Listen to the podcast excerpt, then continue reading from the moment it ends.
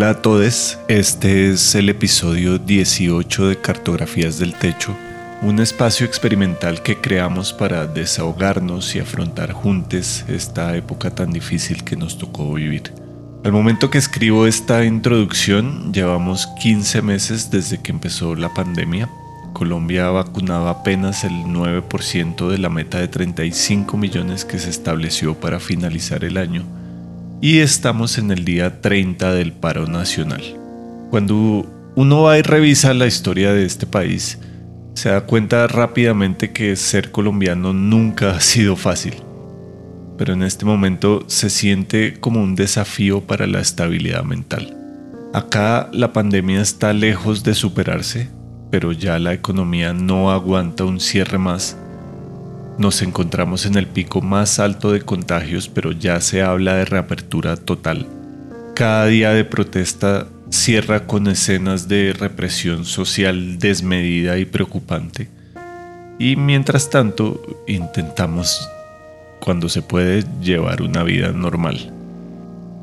Este iba a ser el último episodio de Cartografías del Techo, pero los audios continúan llegando y hoy más que nunca sentimos necesarios los espacios de diálogo, de descarga y de empatía. Por eso continuaremos. Hoy empezamos con María Angélica Orzuela, publicista.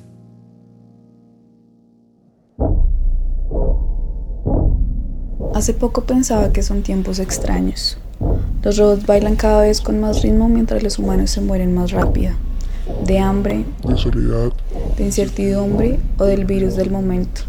Sí, el mismo que usted y yo estamos cansados de escuchar desde hace un año. El mismo que nos obligó a estar en compañía de quien más odiamos y amamos, nosotros mismos. Esta vez no había escapatoria. Algunos aquellos afortunados o no, podíamos ser de puertas para adentro lo que quisiéramos. Yo, por ejemplo, fui prisionera. De lunes a viernes iba de mi cama al escritorio y del escritorio a mi cama. En las madrugadas, para luchar con el insomnio, era pintora de mamarrachos con ojos gigantes, y los fines de semana me convertía en la peor aprendiz de cocina. A veces, para salir de la rutina, los sábados por la noche me casaba por teléfono y los domingos por la mañana me divorciaba por WhatsApp. Durante otra temporada fui catadora de vinos, desde el más barato hasta el más fino que vendían en la licorera del barrio, hasta que me cansé de la resaca y las fiestas a solas. Así que fui abstemia y entré en celibato. Después fui lectora, fui escritora, estudiante, estilista y cuidadora de plantas profesional. Cuando no sabía qué más hacer, probé con la cerámica, arcilla, agua y platos en los que nunca comí, y tazas tan feas que nunca más vi. Tiempo después entré en la fase en donde amé mi trabajo, odié ser estudiante y descubrí en mis padres la mejor compañía. Hasta que un día fui fugitiva. Estaba cansada de estar en playa sin agua y de ser encerrada, así que cuando pude huí, tentando al virus y con pocos ahorros a buscar ballenas al Pacífico. Y allí concluí que todos pudimos ser y vivir de maneras diferentes este momento, pero nos une, entre otras cosas, el sentimiento de incertidumbre, el recuerdo extraño de una época que sin duda nos cambió a todos y por supuesto el valor del presente.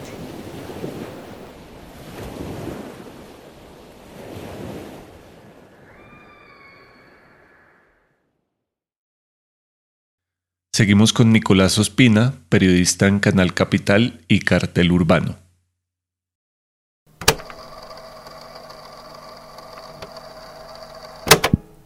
Ahora todo, todo se puede poner en pausa. No sé si incluso me esté robando esta idea de algún documental de autoayuda hecho por Netflix al que le puse pausa para anotar. Cuando la vida se sentía tan rápida en enero de 2020, cuando existía esa sensación de afán de que no íbamos a parar porque no era posible, pasó todo esto. Y todo se puso en pausa. Esa pausa que nos permitió echar para atrás medio paso y revisar cómo era ese caminado afanado y extraño que traíamos, pero que también nos paralizó. Los planes que teníamos, las ganas de caminar, de escuchar música, de abrazar, se pusieron en pausa. Creo que de alguna forma nos veníamos preparando para esto con el consumo cultural a la carta que nos ofrece Spotify, Netflix, Amazon o cualquier otra plataforma que no voy a mencionar para no parecer ese otro documental famoso que seguro todos pausamos en algún momento. Las canciones que antes sonaban en la radio tocaba esperarlas o pedirlas ansioso por un teléfono que nunca contestaba y era en ese momento y punto, hasta que volvieran a aparecer. Recuerdo estar parado en la puerta de mi cocina al lado de la grabadora esperando que sonara una canción para darle grabar. Lo genial era que uno grababa ese momento auténtico como era, con la voz entrometida del locutor de la emisora de turno o con la pata de la cuña que ya venía. No había una forma de salvarse de ese momento que terminaba, que no había cómo repetir otra vez, al menos no cuando uno quisiera. Quizás en este mundo de pausas que habitamos ahora se nos permita tomarnos con más calma muchas cosas, muchas decisiones, pero también es un peso, una responsabilidad de no cagarla con ninguna de esas decisiones, porque tuviste el tiempo de pensarlo al menos 10, 15 veces. La pausa que para mí es tan peligrosa por el temor que tengo a quedarme quieto fue lo que nos marcó el año pasado y muy probablemente este también aplazar decisiones, repensarlas 34 veces y volverlas a aplazar otra vez, pausar el ir a conciertos, a conocer gente para llegar a la casa con el pitido impausable en el oído de que te jodiste, pausar el plan de irse del país a vivir a otro lado en donde seguro pondría en pausa mi carrera, pausar este podcast. Hay que pausar las canciones, los documentales y el camino por quedarse cómodo pensando en cómo no embarrarla. El miedo a la pausa que me deja esta situación es probable que me haga salir corriendo apenas pueda para cualquier lado. El miedo a quedarme quieto probablemente me haga aprender a bailar por primera vez en mi vida o a volar.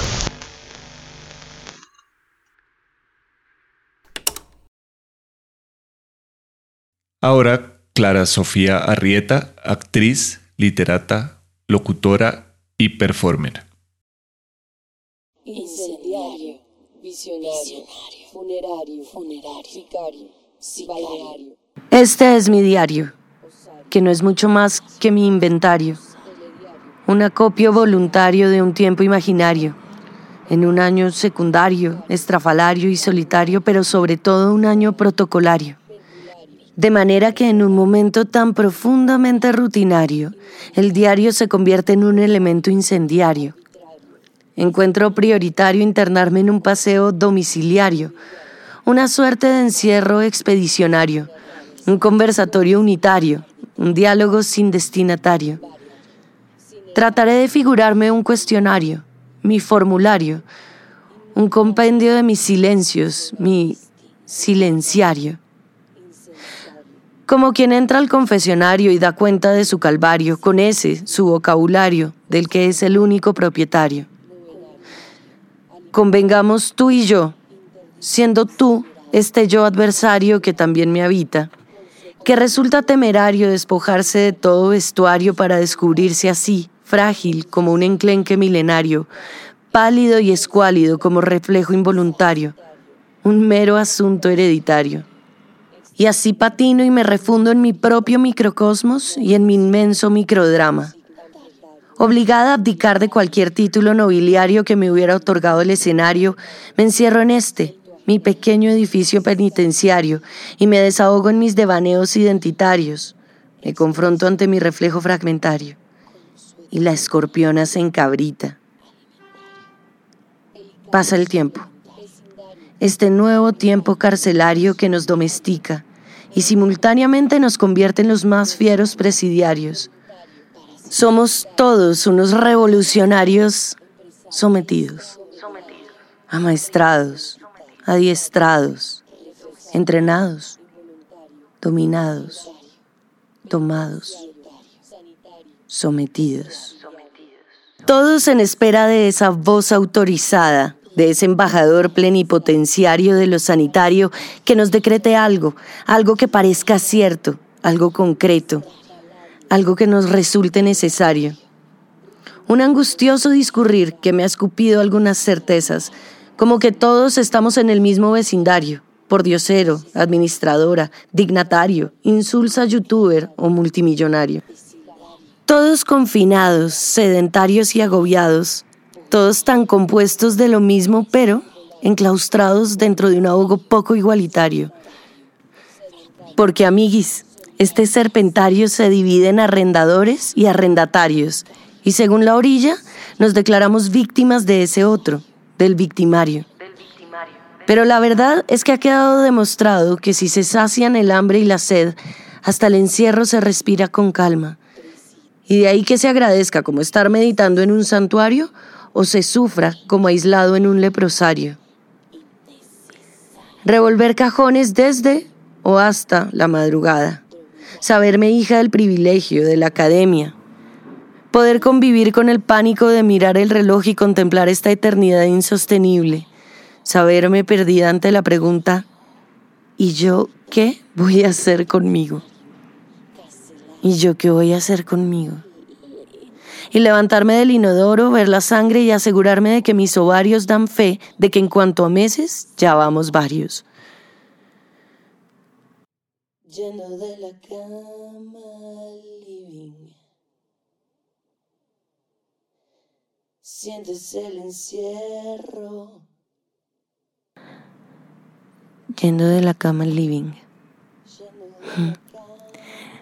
tener al menos la dicha de revisitar a diario a mis héroes consuetudinarios, mis divinos amores visionarios. Desayunar, lavar los platos, hablar con el gato, barrer, respirar, rumiando lento el pensamiento en un letargo de dromedario. Y acercarme a la ventana, mi ventana, y tener la dolorosa ventaja de ver los precarios espectáculos de mis colegas, los artistas, si bien nunca hemos conocido ese bien que es el salario, debemos tributar como cualquier empresario, así no lleguemos a ganar ni como un operario. Y puede ser que suene panfletario, pero queda más que probado que el arte es un asunto marginario de un gremio molesto, parasitario, damnificado de esta abyecta estructura y sus sicarios bancarios. Surge la pregunta obvia. ¿Será que el mundo podría vivir sin arte? ¿Será que yo podría vivir sin arte? Y me digo que sí, aunque sé que sería un suicidio, un drama patibulario. Prefiero entonces darle paso al octogenario que hay en mí, aceptar la realidad de que soy mi abuelo, ese magnífico señor amante del periódico, la radio y el telediario.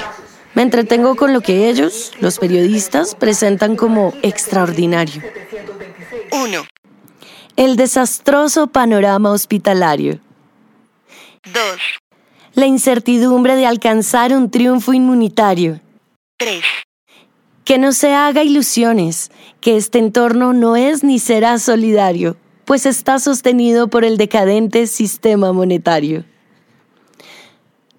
Lo bonito es que entre tragedia y desfalco siempre nos alivianan el día con un consejito dietario, conscientes, claro, de que la paradoja está en lo imposible de llegar a un balance alimentario.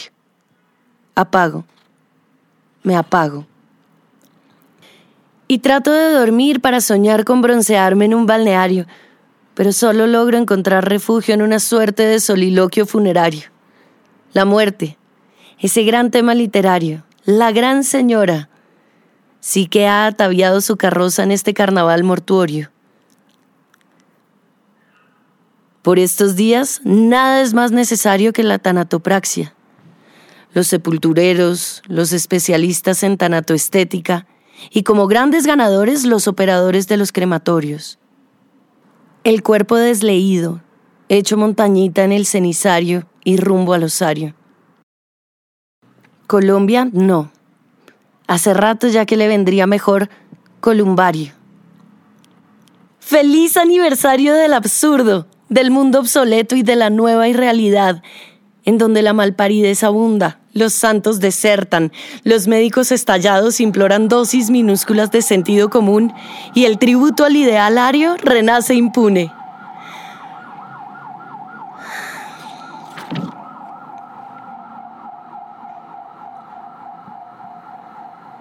Y me repito que hay que soltar el dolor y respirar acción que valoro tanto ahora que el ahogo se contagia. Y como todos solemos a muerte, me digo que es mejor jugar al vocablo con el lenguaje que me contiene y entretiene, Y entonces hago estos pastiches arbitrarios, recortes de mis propios glosarios. En fin, me aferro a mi abecedario, porque el tiempo es tanto y el miedo tonto, y porque me aterran mis monólogos monosilábicos. De ahí que decida escribirme este epistolario. En últimas, mi relicario eso, que se reúne ya por de la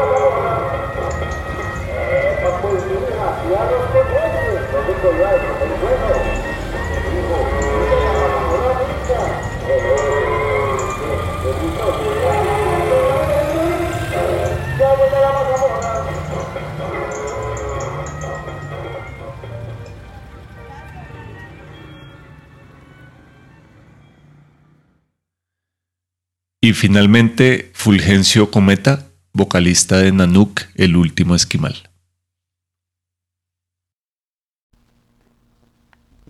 Y preguntan cómo estás. Y responde, no me puedo quejar. ¡Mentira! Ya no me entra en la cabeza los sitios, modas, sismos, ser siempre correcto, todo embutido, todo a la fuerza, pechos y culos, izquierda y derecha.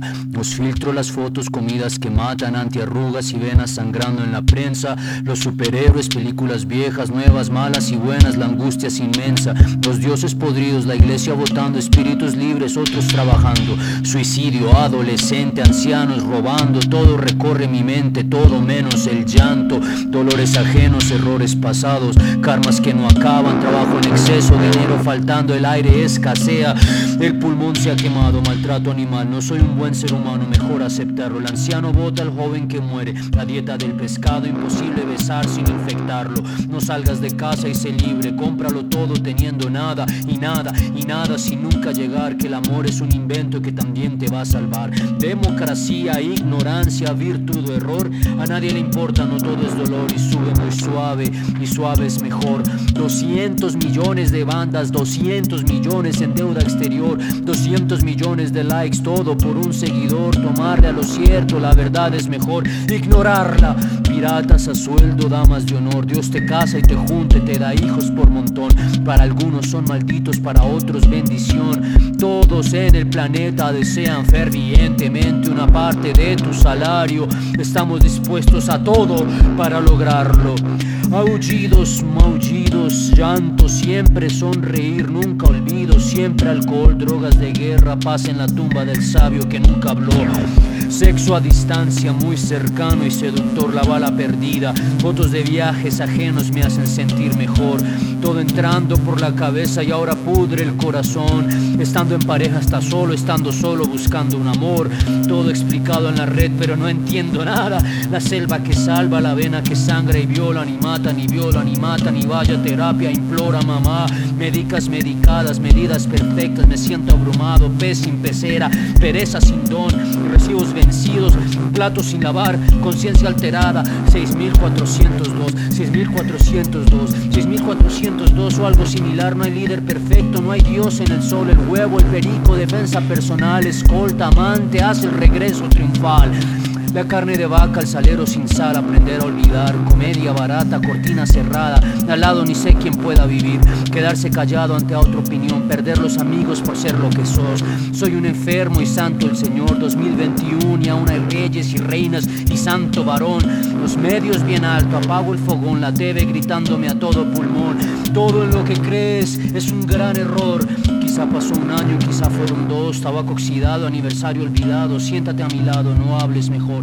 El cine condena, es mi salvación, no hay libros leídos, ni sé qué es peor. El hijo perdido o el novio abusador, aprenda un idioma, consulta la almohada, revisa las cartas del futuro mejor. Brasil, Colombia, portugués, español, correcto, incorrecto, deseo guardado para el 2022.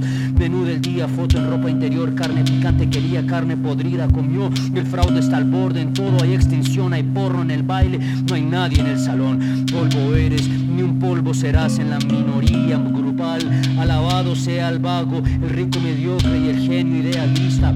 Puertas cerradas, ventanas abiertas, muy pobre entre ricos, muy rico entre pobres, muy directo para el gusto general.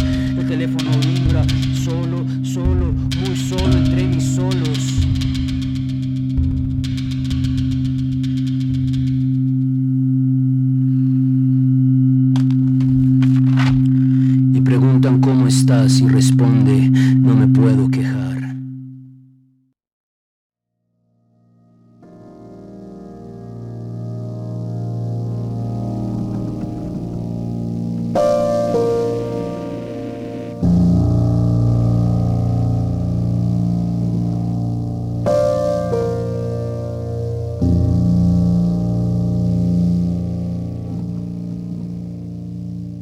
Cartografías del Techo es una producción de esunatrampa.com. Esta segunda temporada se desarrolla en el marco de estímulos de IDARTES. Es editada por Camilo de Crispe, producida por Ricardo Guerrero, Sebastián Corcione y María Cuestas, y dirigida por quien les habla, Juan Pablo Rodríguez. Muchas gracias por escuchar.